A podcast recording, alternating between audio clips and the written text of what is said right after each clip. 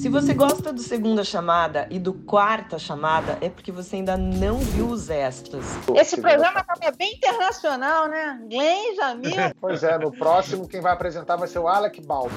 Para receber mais esse conteúdo exclusivo, vem pro bonde dos membros.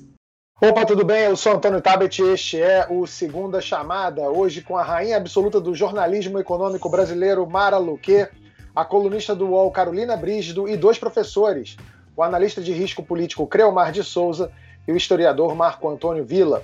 Vamos falar de todas as tentativas de Bolsonaro de tumultuar o meio de campo para as eleições. Será que ele consegue?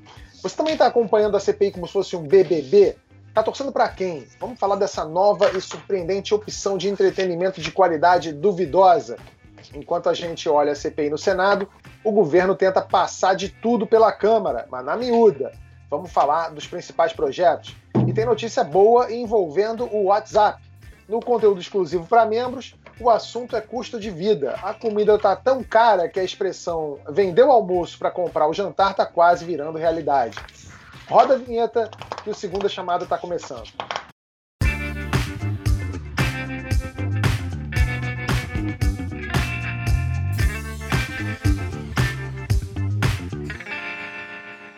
Antes da gente começar, o My lançou um novo e-book sobre segurança digital com os textos dos nossos colunistas Natália Fernandes e Chico Saboia.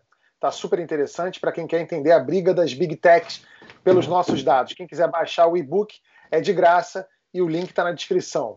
Quem já está inscrito no, na newsletter ou é membro vai receber ela direto pela news, tá certo? Bom, vamos para o programa.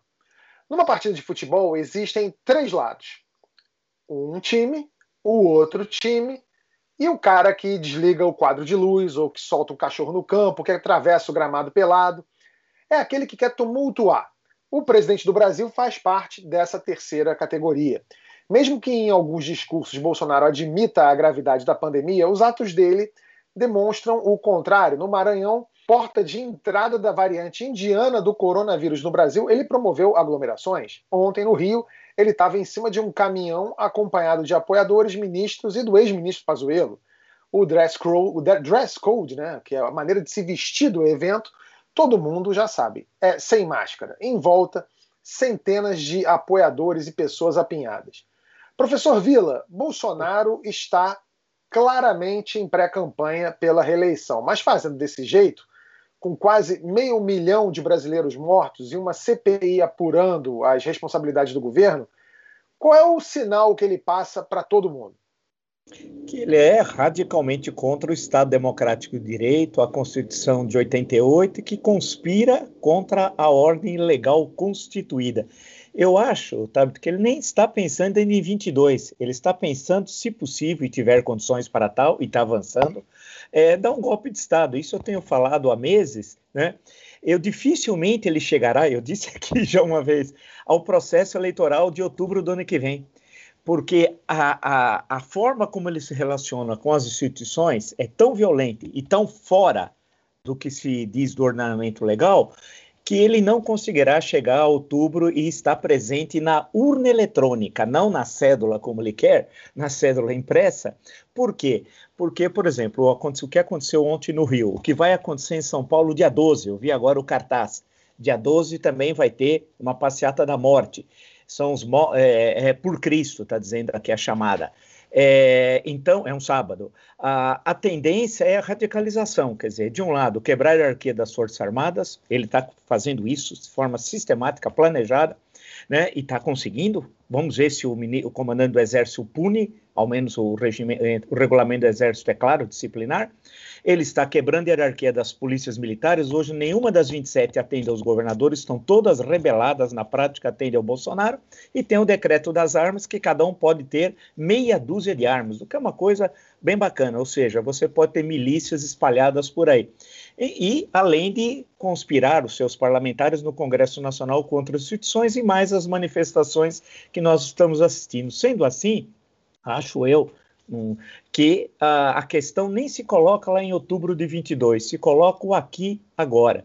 E o cenário é extremamente preocupante. Se Pazuello, por exemplo, não sofrer uma punição, não uma simples advertência, é piada, uma punição devida a, a possibilidade disso aqui degringolar é muito grande, viu? É, o, o Creomar, o professor falou aí sobre esses sinais do, do Bolsonaro, mas a gente tem visto também nas pesquisas, e a gente vai falar disso daqui a pouquinho, que o, o Bolsonaro tem perdido é, popularidade. E uh, há muito pouco tempo, as redes bolsonaristas elas promoviam essas manifestações nacionais, né? marcavam um dia e todas as praças faziam as suas manifestações ao mesmo tempo. Tinha em Brasília, São Paulo, Rio, Blumenau, Nordeste.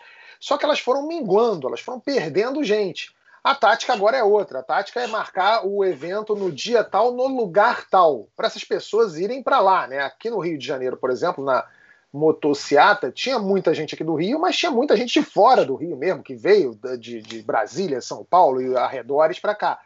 É, vai engana muita gente isso? Essa demonstração dele chega a ser uma demonstração de força mesmo? Uh, Tabit, primeiro, obrigado pela pergunta. É um prazer estar aqui com vocês mais uma vez, no segunda chamada e falar com todos aqueles que nos assistem, além dos membros da mesa.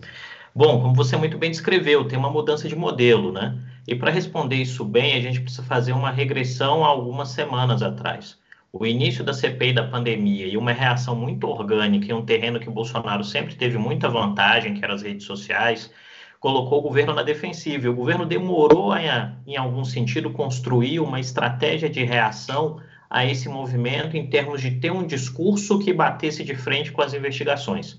Isso acabou gerando dois movimentos. O primeiro, uh, que começou a se articular a partir dos depoimentos de Van de Ernesto e Pazuello, foi de dizer que os ex-membros do governo estavam se saindo muito bem e desconstruindo a capacidade dos senadores de uh, efetivamente gerar algum tipo de, de, de constrangimento ao governo. E isso foi colocado dentro de uma lógica de dizer que a CPI, em algum sentido, ia perdendo tração. E isso acaba estando em linha com aquilo que o professor Marco Villa disse no início, que é um processo do discurso bolsonarista de descredibilizar as instituições. E de outro lado, você tem um novo momento que eu acho que é muito importante para o processo eleitoral do ano que vem, que é Bolsonaro buscou um novo alvo para fazer aquilo que na ciência política você poderia chamar de tática de cooptação e grassroots, né? Que é uma campanha de, de buscando é, o contato direto com um determinado tipo de eleitor. E nessas motociatas tem-se um alvo muito claro, né? que são os entregadores de comida é, que, em algum sentido, estão sendo convidados a serem parte de um movimento ou para fazerem parte do que eles chamam de rolê, estando lá, andando junto com o presidente, e isso ficar registrado, ou, quando possível, aderirem também. E aí, nesse aspecto, tem um outro movimento que é importante numa situação de crise como a que a gente vive, que é o fato de que Bolsonaro está propagando dentro desses grupos de motociclistas que ele está, que ele tem interesse de levar adiante é, uma isenção de pedágio sobre esses, sobre esses indivíduos, de maneira a criar uma justificativa econômica para uma lógica política e a partir daí conseguir um tracionamento.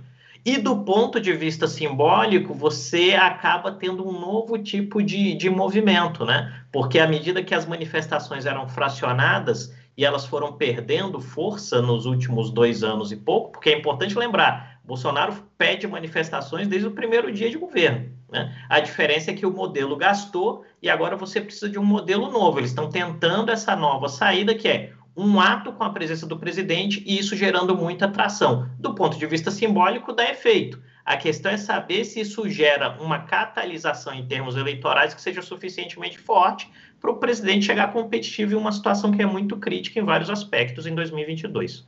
É, Carolina, o Creomar falou aí sobre essa proximidade dos motociclistas, e é verdade, né? O Bolsonaro anunciou a isenção de pedágio para as motos três dias antes dessa motociata. Mas assim, Aqui a distância, a uma distância saudável da motocicleta, eu tive a impressão que boa parte dessas motocicletas eram de tiozões no, nas suas Também. Harley Davidsons e dos rapazotes da praia do que exatamente de entregadores de iFood, Rappi e por aí vai. É, essa galera, como, como disse aqui o Twitter ontem, boa parte das redes de oposição ao Bolsonaro, fala o seguinte: olha, o, o quem decide eleição não está em moto, quem decide eleição está andando de ônibus, não é isso? É isso. Quem decide eleição realmente está andando de ônibus. E eu acho interessante nesse movimento também é, é, a segmentação. Isso que você falou dos tiozões de moto, também dos entregadores. E por que segmentar o movimento aos motociclistas e não deixar um movimento amplo para todo mundo, digamos assim, para todo mundo, né? Se você olhar assim no primeiro ano de governo, esse tipo de manifestação ele acontecia é, em várias partes do país e não necessariamente tinha presença do presidente Bolsonaro. Às vezes ele ia, às vezes ele não ia por que, que agora ele precisou ir, ele precisou agendar previamente a presença dele, ou seja, é um chamariz né, para as pessoas aparecerem, porque antes as pessoas apareciam de qualquer forma, se tivesse presidente ou se não tivesse presidente. Tinha vários que ele nem aparecia. E então eu acho interessante isso, assim, que não necessariamente era o pessoal que, tava, que anda de ônibus que estava nessa, nessa motociata, né? Era o pessoal segmentado que você falou, que ele tinha agradado, ele tinha acenado uns dias antes, né? Então, para confirmar esse apoio, ele precisou ir pessoalmente a esse evento. É, e, e, sem falar que uma pessoa em cima de uma moto ocupa muito mais espaço do que uma, que uma pessoa sozinha num carro, mais ainda nas carreatas ali do sul do país. É, Mara, o professor falou aí sobre a questão do golpe, dessa, dessa preocupação que as pessoas têm.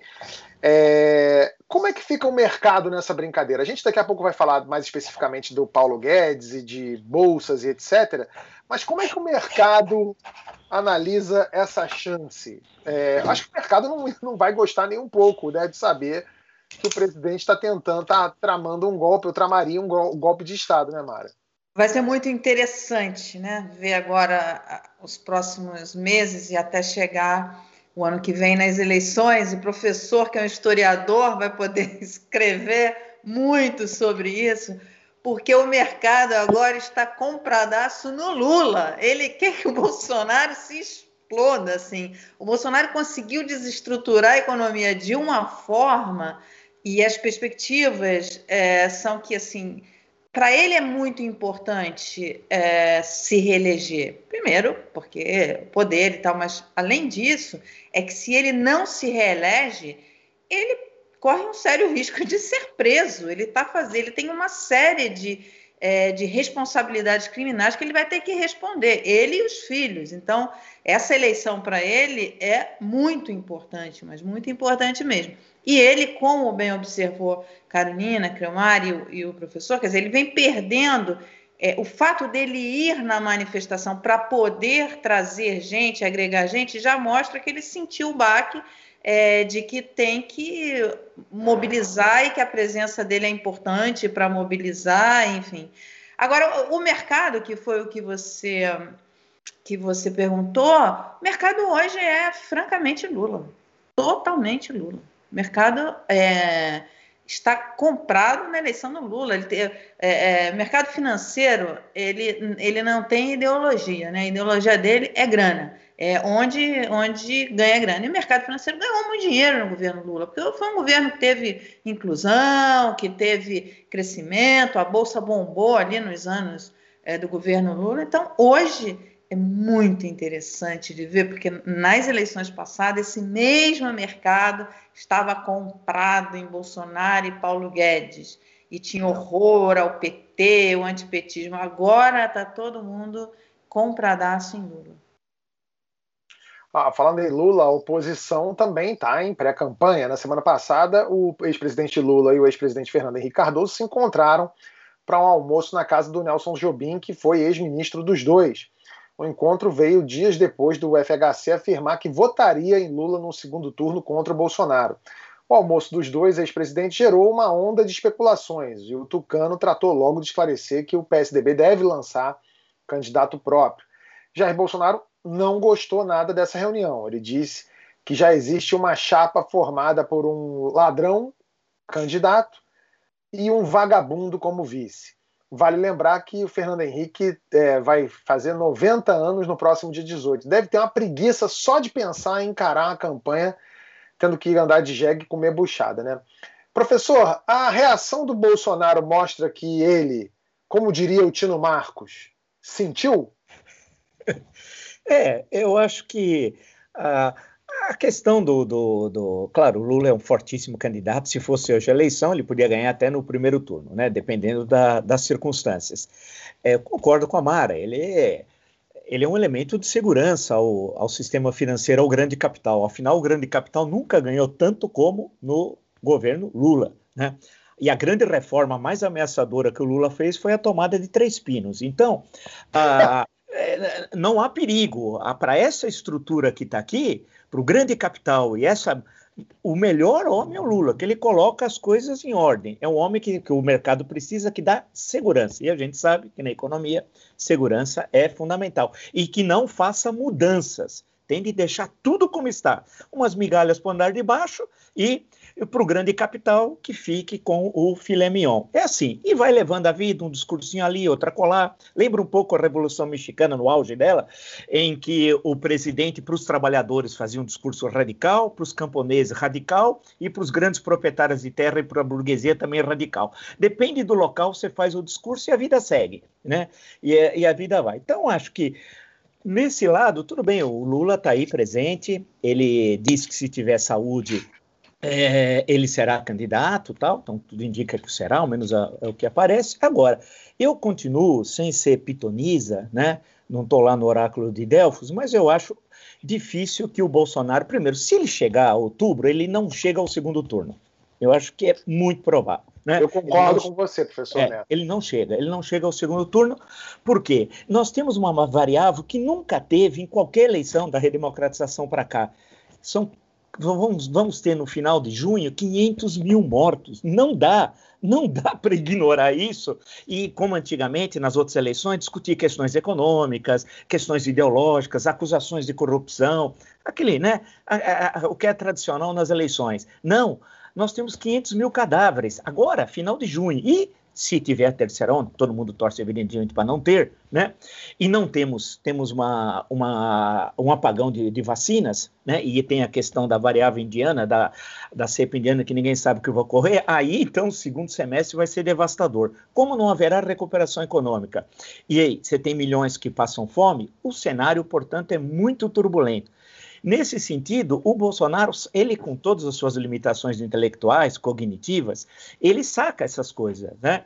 Então ele aposta no confronto com as instituições, que é, que é a carta que ele tem, que é essa, que é o que ele está fazendo agora. É, fez no Rio, fará em São Paulo, fará em BH, e aí cria esse clima de tensão e de rompimento da ordem constitucional. É o único meio, e aí eu concordo com o que a Mara disse, dele, porque ele está olhando lá na frente, ele está vendo o Bangu 8, é, Bangu 8 é o grande fantasma dele. Ele dorme, você vê com várias armas espalhadas no palácio. Ele diz, né, no, no palácio é, do, é, da Alvorada, né, embaixo do travesseiro. Espalha... Ele sabe que vai terminar em Bangu 8. Isso é inevitável. É, a única coisa é, é, o tempo, quando será. Porque os crimes cometidos, imagina quantas vezes o, o, o Estado vai ser acionado por mais de meio milhão de famílias. Então, e além dos crimes que vão ser comprovados, né, de, de, dele ter planejado aquela loucura da imunização do rebanho, etc. Né? Então, o cenário, o, o cenário é esse. Então, o, o Bolsonaro tem de partir para o enfrentamento, porque é a única cartada que ele tem, e dá a entender que tem um apoio militar que ele não tem também. Isso também é uma outra coisa, ele vende um apoio que ele não tem. Ah, então, eu acho que o cenário é esse. Ele sentiu, ele sentiu o baque, ele nunca teve tão frágil como agora. Eu só espero que não venha aquela leitura de certa época, da primeira década desse século, de foi o Fernando Henrique que veio com essa história. Vamos deixar o candidato sangrando nas cordas para vencê-lo facilmente no ano seguinte. Isso ele esqueceu de combinar com os eleitores, porque o Fernando Henrique errou todas as previsões que ele fez ao longo da história, não acertou uma, desde o Plano Cruzado, lá em 1986 né, quando ele disse que o PMDB era para romper na entrevista ao JB com o Sarney na véspera do Plano Cruzado. Olha que leitura de conjuntura. Então, uh, o, o, o, cenário é esse. E o Bolsonaro vai atritar mesmo. Ele sentiu, ele nunca teve tão frágil como agora. Essa é a hora de derrotá-lo. Se não for agora, não sei quando será é uma grande aposta do Bolsonaro para 2022 é o tal do voto impresso, ou voto auditável, como eles andam dizendo. Né? A deputada bolsonarista Bia Kisses, presidente da Comissão de Constituição e Justiça da Câmara, disse ao Correio Brasiliense que defende a instalação de uma impressora ao lado da urna eletrônica com um visor transparente, o eleitor poderia conferir seu voto, mas sem ter acesso ao papel. Segundo ela, o sistema atual é o software que vota. É, Bolsonaro já disse que não pode haver eleição em 2022 sem voto impresso e que se perder para Lula será por fraude. Carolina, você já entrevistou o ministro Edson Fachin, que vai ser o presidente do TSE em 2022, e parece que ele está preocupado. A gente corre o risco de ter por aqui algo semelhante à invasão do Capitólio que aconteceu nos Estados Unidos depois da derrota do Trump? Olha, o que eu vejo hoje no cenário é o seguinte: eu, eu nunca não conheço nenhum juiz de corte superior que goste do voto impresso.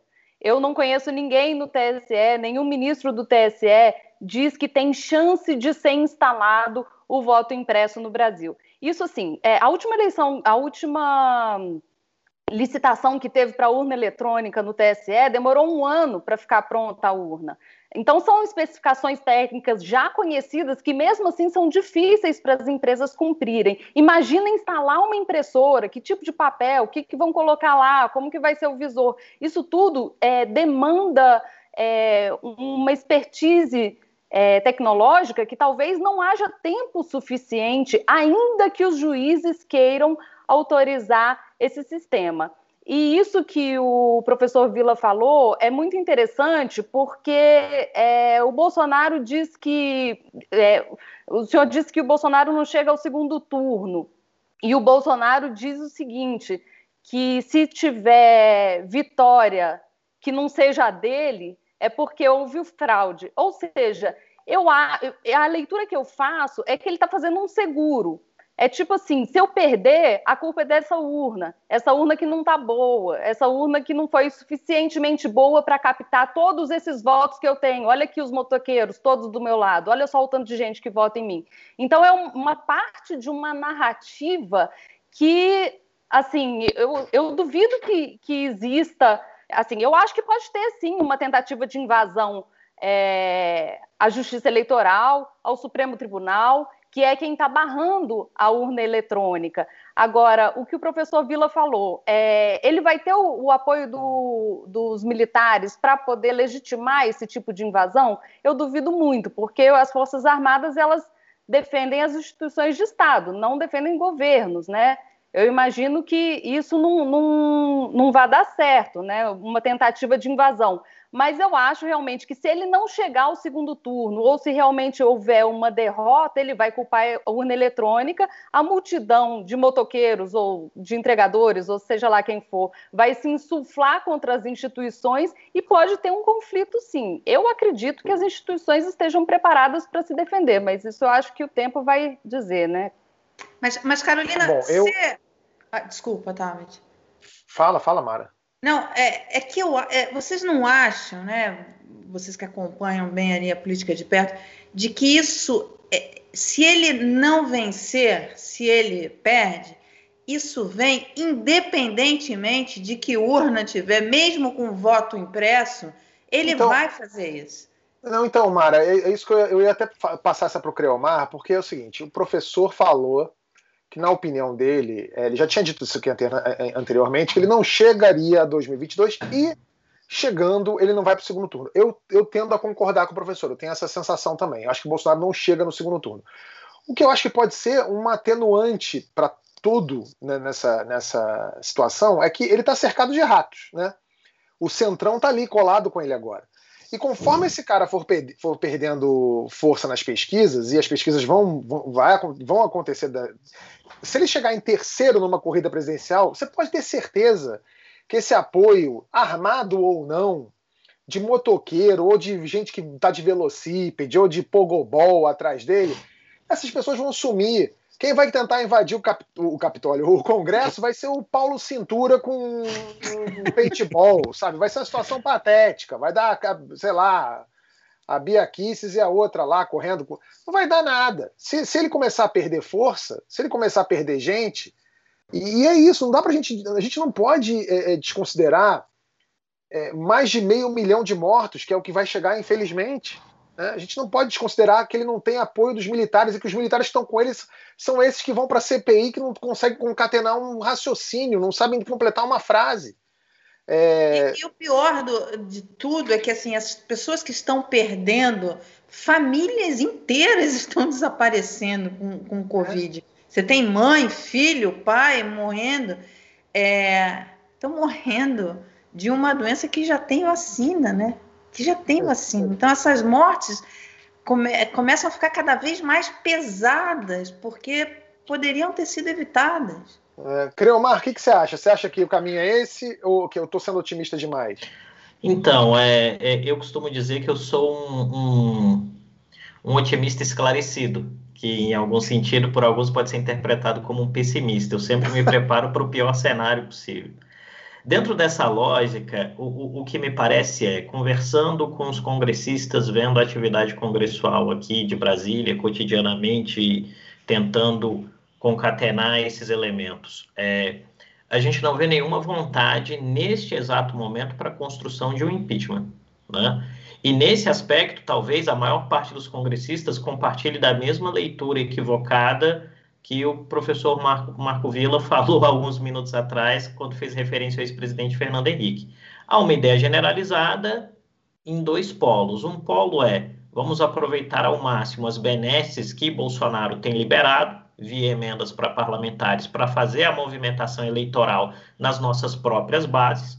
A gente vota aquilo que for do interesse, sobretudo na Câmara, do interesse imediato do presidente desse grupo de 303, 310 parlamentares que têm votado com Arthur Lira em avanços de uma série de questões importantes, como a alteração do regimento da Câmara, né? E em alguns casos, quando tem alguma votação que é importante dentro desse acordo, em que Bolsonaro libera recursos e os parlamentares avançam agendas, se faz a criação, por exemplo, de uma comissão para discutir o voto impresso. Diante disso, e partindo do princípio também de que Bolsonaro ainda não caiu dos 20% de apoio, nenhum congressista quer entrar nessa bola dividida ninguém vai entrar na bola dividida de votar impeachment de um presidente com 23% de apoio, porque isso dá um, um, efeito rebote na sua própria candidatura no ano seguinte.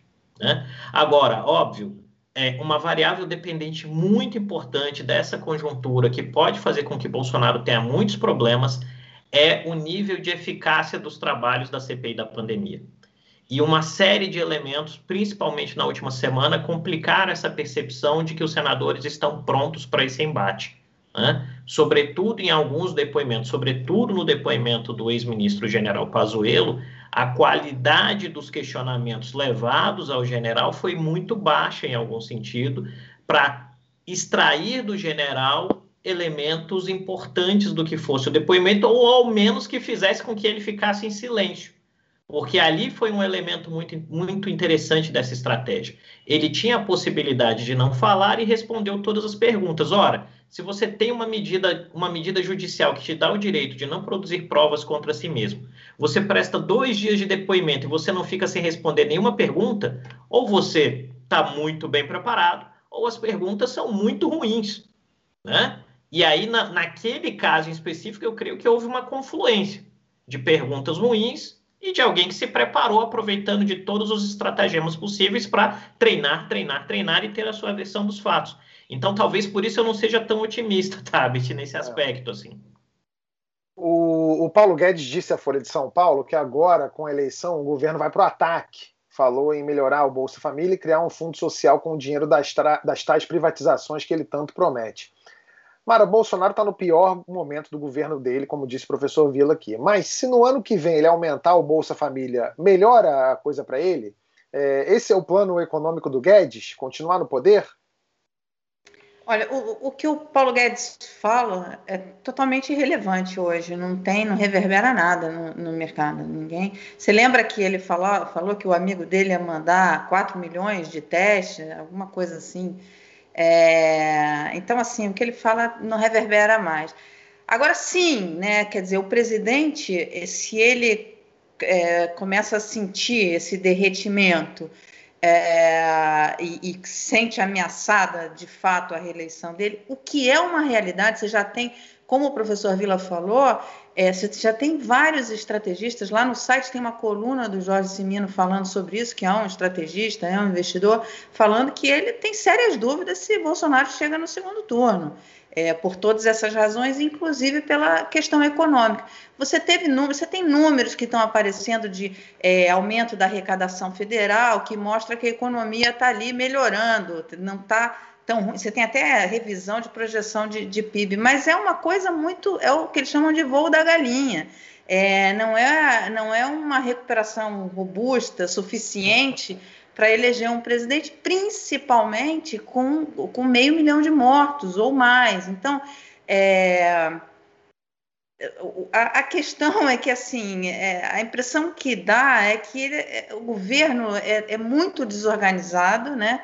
Vive esse, esse é, não existe um encaminhamento, você tem uma briga dentro do próprio governo, e se ele for ao, a, a, do, do Marinho com o Guedes, inclusive, e se ele for lançar a mão de dar benefício, é, auxílio emergencial, aumento do Bolsa Família, não sei o, o, o dólar vai a, a, a 8, é, inflação, juros, des, desestrutura a economia toda. Qual, qualquer é, populismo fiscal que ele entre para fazer, na hora esse mercado vai estressar é, enormemente. Então ele, ele não vai, eu não vejo muitas, muita margem para ele fazer isso. Ele vai, ele vai querer fazer, mas não sei se ele conseguiria, porque aí é um derretimento geral da economia, uma desestruturação do, do mercado é, da economia geral, porque aí o dólar vai lá para cima, enfim, inflação, juros que já estão subindo, vão subir mais, esse tipo de coisa.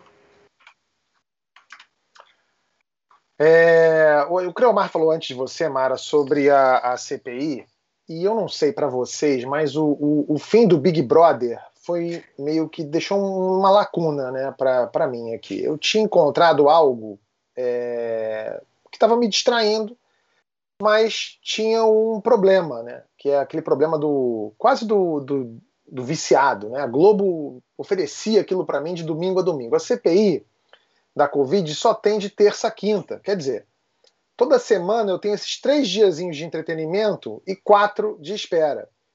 E não só sou eu, não, viu? Na semana passada, segundo o Google Trends, a procura pela CPI no YouTube cresceu 1.290%. Nunca, nunca os brasileiros se interessaram tanto por uma comissão parlamentar de inquérito. Nem na época do mensalão. No canal da TV Senado, a transmissão do primeiro dia de depoimento é, do Eduardo Pazuello passou de 1 milhão e 100 mil visualizações. O segundo dia teve 850 mil. Desde o impeachment da Dilma, não havia tanta audiência para a TV Senado. Professor, eu queria saber se você também está acompanhando a CPI assim, como se fosse um Big Brother. E qual foi até agora o momento mais marcante para você? Estou acompanhando, claro, desde cedinho. Começa agora às nove, eu já oito e meia eu já ligo, né? Já para para ver para me aquecer, né? eu assisto tudo e deixo a televisão tá ali. Aí quando vai falar um sujeito que porque tem alguns senadores que eu já vou pondo apelido neles, né? Tem o Alberto Roberto, que é do governo, a gente sabe quem é o Alberto Roberto, é aquele senador gosta, tem aquela impostação, aquela é o Alberto Roberto. É, tenho, eu gosto muito é, também do um, o Francis Soir. Francis Soir, uma publicação que tem na França chamada Francis Soir. Então é um, um que também tem uma universidade chamada Harvard. E eu prefiro chamar ele de Francis Soir. Esse é o, é o segundo que, quando ele vai falar, o primeiro minuto eu ouço, eu falo, não, mas hoje está demais. Aí tiro o som e continuo fazendo as minhas coisas aqui. aí, aí eu tenho eu vou passando por todos eles, tem quatro, eu chamo de quarteto incitados. É, é uma coisa assim fantástica tal. Ah, e eles falam, ah, tem o Bolso Estupro, o senador Bolso Estupro, né? Tem o Bolso Estupro, o, tem o Bolso Estupro e tem o Cincinatos é, As Avessas, do sertão de Pernambuco, né? Que tem problemas, acho que desde a época do, da, sabe, do, do, do Arte Coelho, da capitania hereditária lá de Pernambuco, ele já tinha problema por volta da década de 40, 1540, tá? Uma família muito legal que está lá em Petrolina, gente de primeira, de primeira. Agora é o filho, mas antes era o outro filho, antes era o pai e antes era o avô. Então eu acompanho, dou um pouco de risada, tal, aí vem os outros uh, e fico assistindo. Agora é patético, né? Por outro lado, ver os, os depois. Eu acho, a minha opinião sobre a questão do Pazuello, eu vi a opinião do Creomar e de muitos, até o pessoal, na quinta-feira eu estava no Jornal da Cultura, ficaram me gozando antes de começar, falou, pô, o pessoal está falando uma coisa e está dizendo outra. Eu acho que foi um desastre o depoimento do Pazuello. Ele falou cerca de 18 mentiras, que agora ele, ele, tava, ele é tão medíocre, o Pazuello, ou, inclusive precisa mudar o ensino militar e as promoções, né? Porque não dá para ser. Se esse cara é general de três estrelas, é o máximo, né, da ordem, ele general de divisão. Ah, não é possível, né? Então eu imagino como é o cabo, né? Você imagina como deve ser o cabo. Eu imagino esse cara no dia D ou, ou na Batalha de Stalingrado. Você imagina? Se ele foge de um depoimento e desmaia, no meio do depoimento ele desmaia, você imagina na Batalha de Berlim, né, em 45, como que seria esse senhor? Aí, ah, aí eu, eu, ele foi um desastre, ele mentiu tanto que ele vai ser chamado novamente, e pior, hoje o senador Omar Aziz disse que ele pode se mentir vai sair algemado. Claro que é uma figura, a gente sabe que é uma, uma forma metafórica tal, né? Ah, mas ele, ele achou que a, a decisão do Lewandowski significava é, que ele poderia mentir a, a, a, a Dinalson, então. Imaginou que...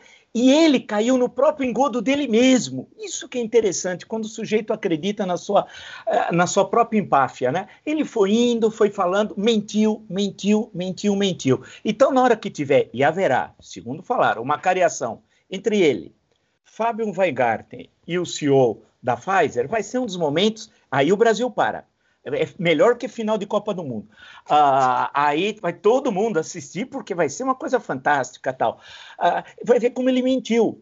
E, e ele é tão bobo, o Pazuello, tão bobo, que ele, domingo, claro que o Bolsonaro pediu para ele. Ele estava tão satisfeito e foi lá né, e fez aquele, aquela, aquele papelão, como se falava antigamente. Hoje ninguém mais usa essa expressão papelão.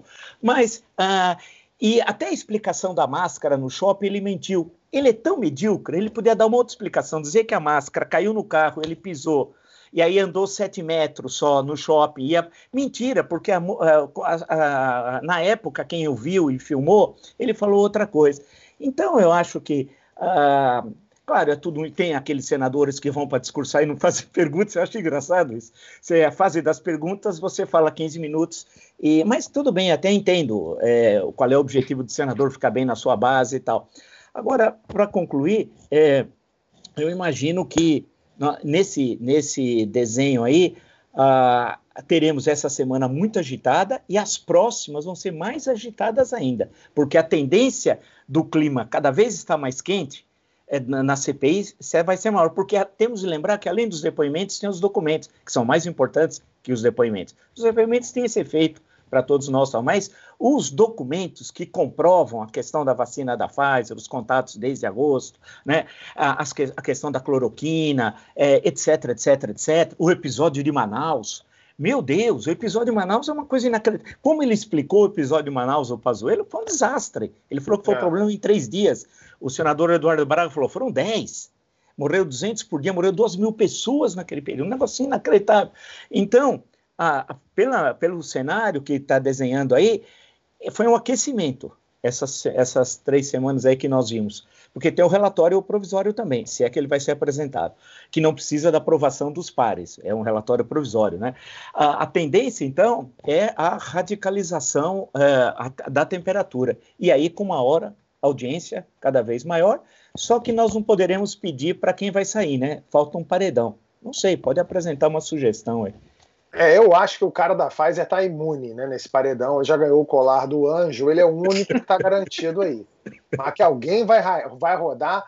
Ô Carolina, o presidente da comissão, Omar Aziz, disse que espera que dessa vez o STF não conceda outro habeas corpus. Você acha que tem chance disso acontecer?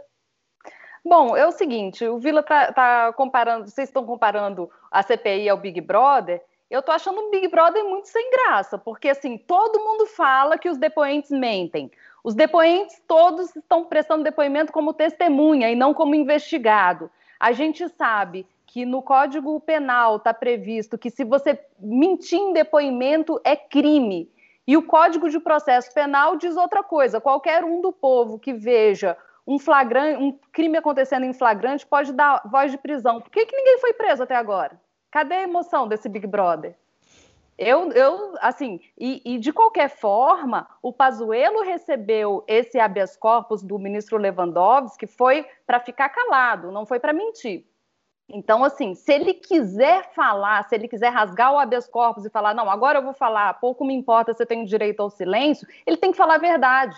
Ele não pode mentir, porque ele está prestando depoimento como testemunha, ele não está prestando depoimento como investigado. No habeas corpus do ministro Lewandowski, ele não deu essa condição de investigado para o Pazuello e também não deu essa condição de investigado para Mayra Pinheiro, que vai prestar, a, a tal da capitã cloroquina, que vai prestar o depoimento amanhã, também como testemunha. Então ela não pode mentir também. Ninguém, nenhuma dessas pessoas que mentiram podia ter mentido.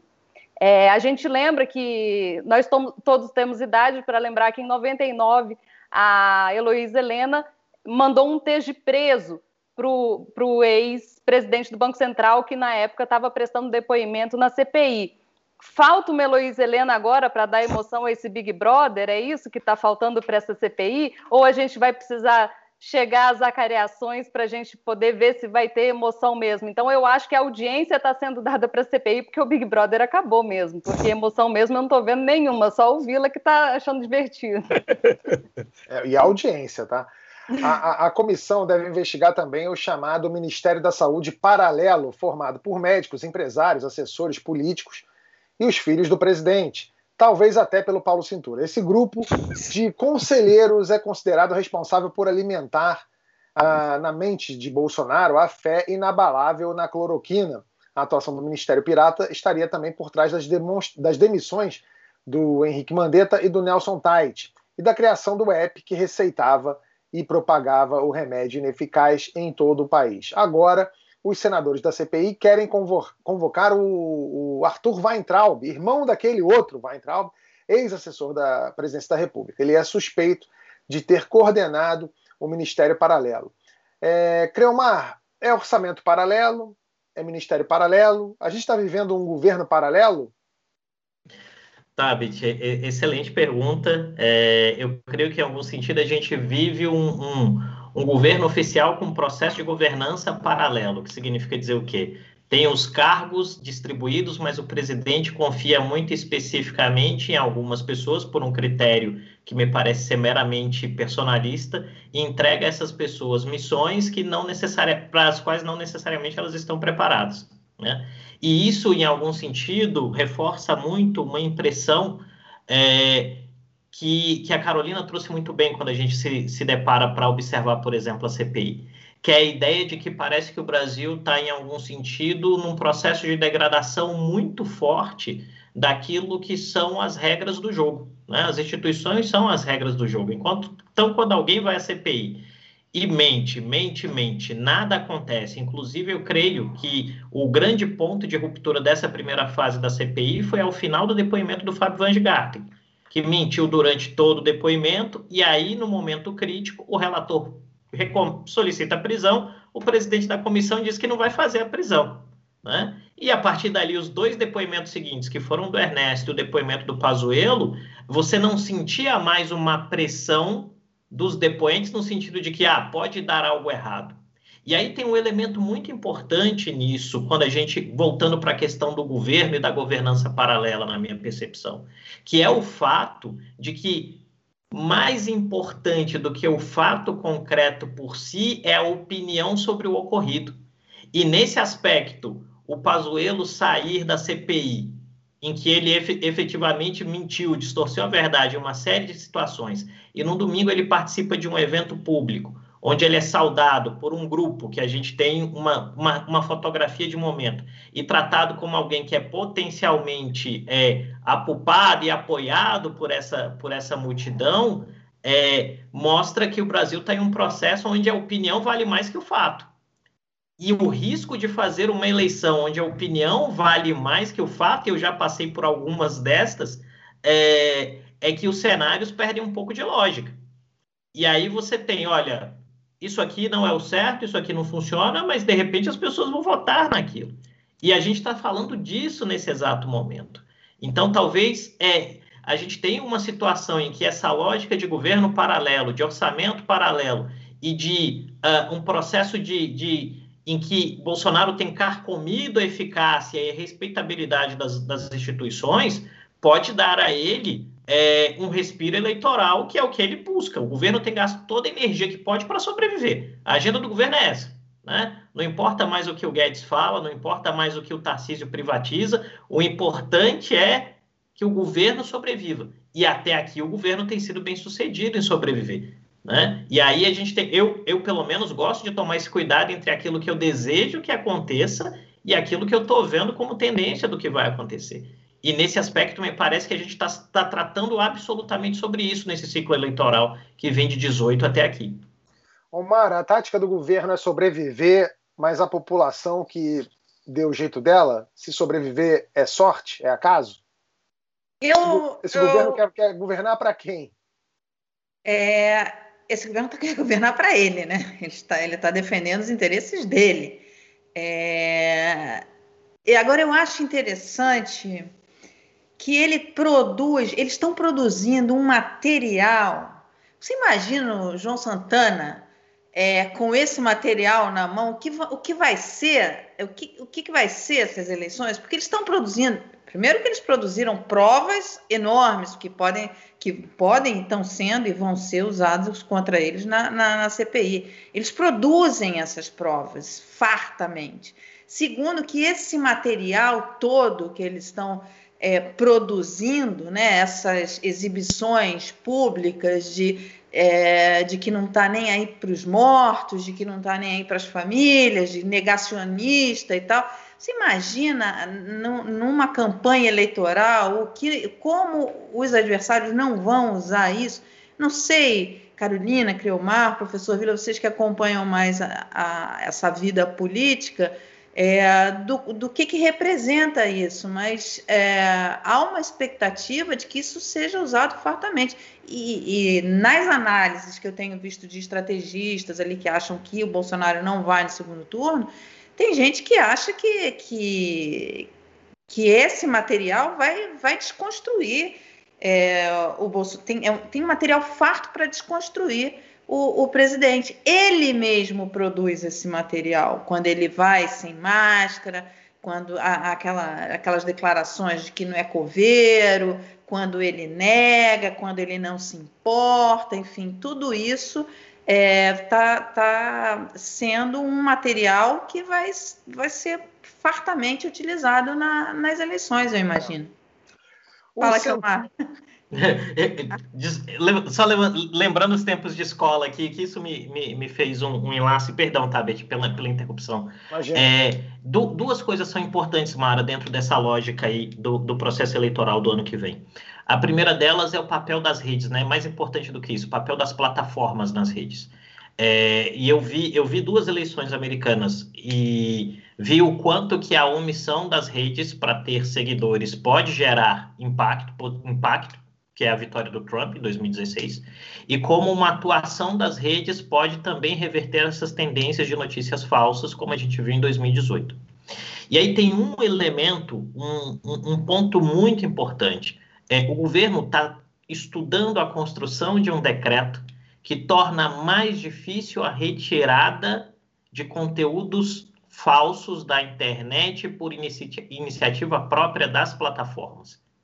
Caso o decreto venha por MP ou decreto presidencial, não se sabe ao certo ainda qual será o caminho que ele vem, isso gera um efeito que é muito semelhante ao que eles têm feito dentro da CPI, que é eu sobrecarrego o sistema com um número tão grande de informações que eu não consigo retirar o conteúdo. Imagina o estrago, por exemplo, em uma campanha eleitoral de um vídeo falso que você precisa acionar um juiz de plantão para esse juiz de plantão tirar esse vídeo. E quando você leva em consideração, por exemplo, uma rede como o WhatsApp, o Brasil é o país do WhatsApp, é, o fato desse vídeo ser tirado do ar não significa dizer que as pessoas vão parar de replicar. Então, eu creio que esse elemento, assim, a gente tem que ter um, um, um, um pouco de, de, de, de parcimônia nessas reflexões, porque tem um número de variáveis muito grande.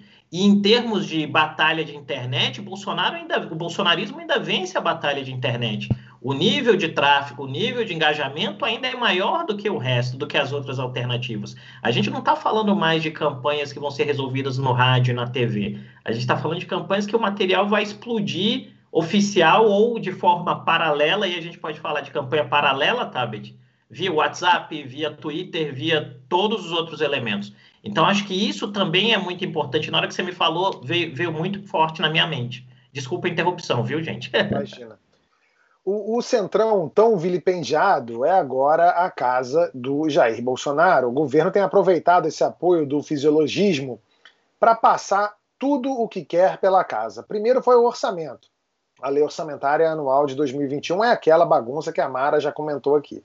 Como se não bastasse, tem o tal orçamento paralelo do tratoraço, que é o mensalão turbinado versão Bolsonaro. Depois veio a nova lei do licenciamento ambiental. E o governo quer mais. O projeto de educação domiciliar ou homeschooling avança na Câmara. A intenção é aprovar o projeto ainda esse ano.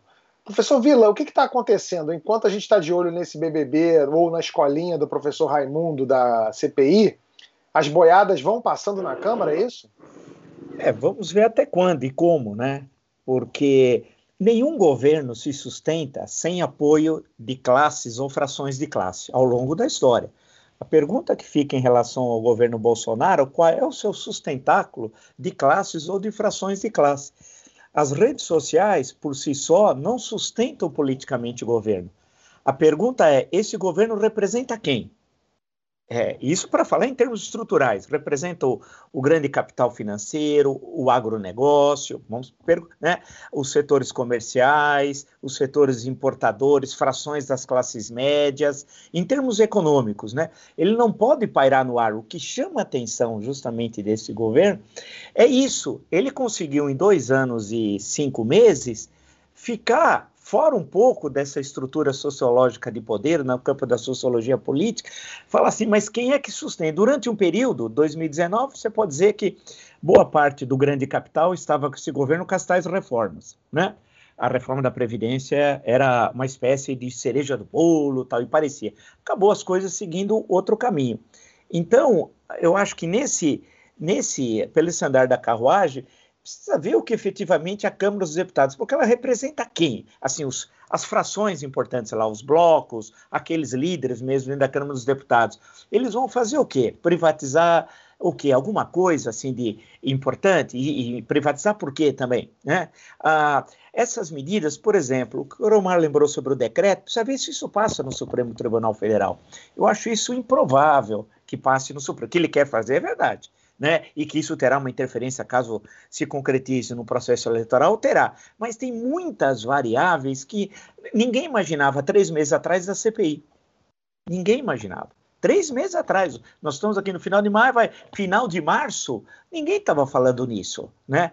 É, a constituiu-se a CPI, nós estamos num outro momento histórico. Num, num, em dois meses, a coisa. Então, é, todo mundo só fala disso. Se passarmos de 500 mil, é, mortos e tiver a terceira onda, meu Deus do céu, aí muda tudo, todo o quadro, se agrava ainda mais a crise. Né? Caso o Pazuello, vamos dizer o seguinte, que não seja um blefe o que disse o Omar Aziz, saia algemado da, da, da CPI, né, que ele falou, vamos dizer que sai algemado, precisa de uma gema bem poderosa, porque ele é, ele é um pouco largo tal, mas tudo bem, vai, pegou algema, tal, tal, tal. Ele lembra o Batatinhas avessas, porque o Batatinha era simpático, né? Ele não é. Então, a, o, aí, você imagina a reação do Bolsonaro? Imagine se aprovar a, o depoimento de Carlos Bolsonaro. Então, tudo que. Tem coisas que são pequenas, claro, se a gente for falar isso para alguém de fora, para um grande investidor, ele, né, ele vai falar, pô, mas o que tem a ver Carlos Bolsonaro? Quem é Carlos Bolsonaro? Até você explicar, né, ele vai falar, que país estranho. Então, a, a, é, é uma, tem tantas pontas que não é como em outros momentos da história do Brasil, que era um pouco mais fácil. Se a gente pegar a crise de 1992, né, que tínhamos uma situação, uma inflação de quatro dígitos anual, de quatro dígitos, a gente até esquece, né? E toda aquela crise política, os dois planos Collor fracassado, um e o dois, né? Tudo aquilo, um presidente com aquelas coisas, mas era mais fácil para análise. Né? Uh, se pegamos a CPMI dos Correios no segundo semestre de 2005, uh, ah, também era mais fácil. O caso, uh, o episódio Dilma em 2015, 2016 também esse é muito complicado, porque tem variáveis que a gente não domina. Agora, precisa ver efetivamente, a, a Câmara é uma casa, o Senado é outra. A gente percebe na CPI. Né? Imagina se essa CPI fosse na Câmara. Seria outra coisa. E se fosse mista, também seria. Ainda bem que é só uma CPI do Senado. Porque você imagina aquelas figuras da Câmara? Tem uma, cada figura Nossa. ali carimbada, né? É, figurinhas incríveis, tal, que, que você fica vendo e fala, meu Deus do céu. Você, aí você começa a pensar no eleitor também, quer dizer, o baixo nível de consciência política que nós temos no Brasil, que é um outro problema histórico. A cultura política democrática não está enraizada. Né? Nós, nós caímos numa ilusão nisso, né? É, em 2018 mostrou isso e esse processo mais recente mais ainda. Então, acho que pode ser que o Arthur Lira vai tentar fazer aprovar uma coisinha ali, outra colar, mas eu não creio que vá conseguir fazer aprovar algo que seja muito lá muito importante, e, e, fazendo o estilo é, o Ricardo Salles, o homem que é 10, né? Eu sempre digo agora é uma, é, que ele é 10, o, o Ricardo Salles, porque ele foi acusado de seguintes crimes é, pela PF: corrupção passiva, facilitação de contrabando, prevaricação, advocacia administrativa, corrupção ativa, opa, precisa mais, contrabando, crimes contra a administração ambiental, lavagem de dinheiro, integrar organização criminosa e obstrução de justiça. E o ministro Alexandre Moraes né, é, falou, vai em frente, polícia é 10, então a gente pode dizer com alegria, Ricardo Salles é 10, né, 10 crimes. Então, ah, isso daqui pode dar um rolo danado também. As 3 mil é, embarca, é, é, é, autorizações de exportação de madeira clandestina, a gente está dando de barato muita coisa. Então, veja como tem muita coisa assim. Então, a, a coisa pode. A gente muitas vezes olha para a questão mais institucional, eu entendo, eu também olho para isso, a Câmara, mas tem outras coisas que estão. É um, o caos é tão grande, só para concluir. Uma, tem reuniões que a CPI mesmo falou, e o noticiário, durante um mês houve um assessor informal do Ministério da Saúde, que é um sujeito que tinha uma escola de língua. Só que não havia registro desse. Ele não era formalmente um assessor, não é médico, estava lá, e como se qualquer um de nós, eu passasse lá, o cara falava, entra. Aí eu entro, dou uns palpites. Eu vou. E ele ficou durante um mês decidindo a crise mais grave sanitária da história do Brasil republicano. E o cara ficou lá e foi embora. Depois o, o Pazuello falou isso até. Ah, não, ele tinha os negócios dele, não dava para conciliar. Mas espera, não havia nenhuma nomeação, veja, formal, né? Então tem coisas tão absurdas. Então está tudo acontecendo. Então eu acho que a Câmara pode ser que aprove uma coisinha. Mas o caos vai estar tão grande e vai aumentar que nós vamos ter um segundo semestre que não vai faltar assunto. O Brasil vai explodir. É, a comunicação do governo durante a pandemia ficou a cargo do Marquinho Show. Marquinho né? Show, esquecível. Mar... Marquinho Show, é isso aí. Eu quero agradecer aqui aos novos membros, a Lucicléia Cavalcante, Maria Cecília Lima, Tom Holanda, Davi Pereira de Almeida, Patrícia, Ca... Patrícia Cobori, é, a Cláudia Conte, Humanista, Hernani Sastre e Wesley Brandão. Muito obrigado a todos. A gente vai rapidinho agora para o nosso último assunto. Eu quero falar de um negócio que todo mundo ama: áudio longo no WhatsApp. Quem é que não gosta, né? De receber aquele áudio que parece uma palestra, hein? Aquele podcast, né? Sem sinopse a qualquer hora, né? Antes a gente só tinha duas opções: ou aceitar a sorte e ouvir o discurso, ou responder com, pô, não dá para ouvir esse áudio aqui, nem a pau que eu vou escutar esse negócio. O WhatsApp agora deu uma terceira opção. Vai ser possível acelerar o áudio para até o dobro da velocidade. Além de ficar mais curto, o áudio pode ficar também mais divertido com aquela voz de pato, sabe? De gente que está escondendo a, a, identidade no Fantástico, dando depoimento, aquela vozinha assim. Então, é, o, o, Mara, se você pudesse acelerar o depoimento de qualquer pessoa na CPI, de quem você aceleraria? Puxa, tá difícil essa pergunta, sabe? É, né? tá difícil, não sei. Ô, não. Ô, Carolina, eu não sei na CPI, mas no STF, os votos da Rosa Weber ia dar, um, ia dar uma ajuda, não ia não? Na hora de fechar, Olha, a, a, gente já se livrou do pior. O ministro Celso de Mello ele votava por dias. Então, seria muito interessante se a gente pudesse ter tido esse recurso na época que ele ainda era ministro. Porque a gente falava que ele, ele era o Eduardo Suplicy do Judiciário, assim, começava a falar, não parava nunca mais, né? Nossa. Agora tá tranquilo. A, a, ministra Rosa Weber, ela não precisa de um acelerador, ela precisa de uma tecla SAP, na verdade, né? Porque pouca gente entende o voto que ela dá. Maravilha. Olha só, o, o Creomar, essa aqui é para você que é analista de risco político. Já que o WhatsApp foi tão importante nas eleições de 2018, a possibilidade de acelerar os áudios no aplicativo pode ser um risco? Rapaz, dependendo de quem mandar o áudio, pode ser um risco, né? Imagina o seguinte: tua esposa te manda uma mensagem, no meio da mensagem tem alguma coisa importante para você comprar no mercado e você esquece. E aí você acelerou e passou. Eu creio que essa a, a grande variável aí é como usar de maneira eficaz os benefícios da tecnologia, né? E em específico, essa, essa me parece que a gente vai ter que fazer um momento de teste primeiro e ter uma listinha daquelas pessoas de que a gente vai ouvir o áudio todo e daqueles que a gente vai dar uma acelerada e daqueles que a gente usa como secretária eletrônica, né? Manda lá e você, poxa, não vi a mensagem e tal, muda a configuração. Antes da gente encerrar aqui essa primeira parte do programa, eu quero deixar um aviso. Quinta-feira, às três da tarde, vai rolar uma live, uma super live aqui no My News comigo e com a Mara, Marili, Gil Braga e todo o time do canal. Vai ser ao vivo, mas se você não puder participar, é, assiste depois, pode assistir depois. Vamos agora para o bloco extra dos membros. E aí o tema é carne e China. Não é membro e quer participar da conversa? Clica no botão azul que está aqui embaixo. O vídeo aparece já já na aba Comunidade ou na playlist Membros. Muito obrigado a você que fica por aqui. Até semana que vem com mais um Segunda Chamada aqui no canal My News. E esse time aqui vai continuar agora para o bloco extra só para membros. Até já!